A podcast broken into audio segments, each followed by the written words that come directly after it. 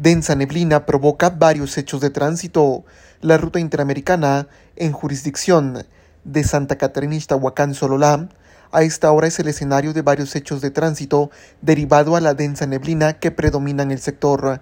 Ante el hecho, elementos de bomberos voluntarios de la 42 Compañía de Totonicapán fueron destacados a la altura del kilómetro 164, donde se registran varios accidentes a consecuencia de la poca visibilidad.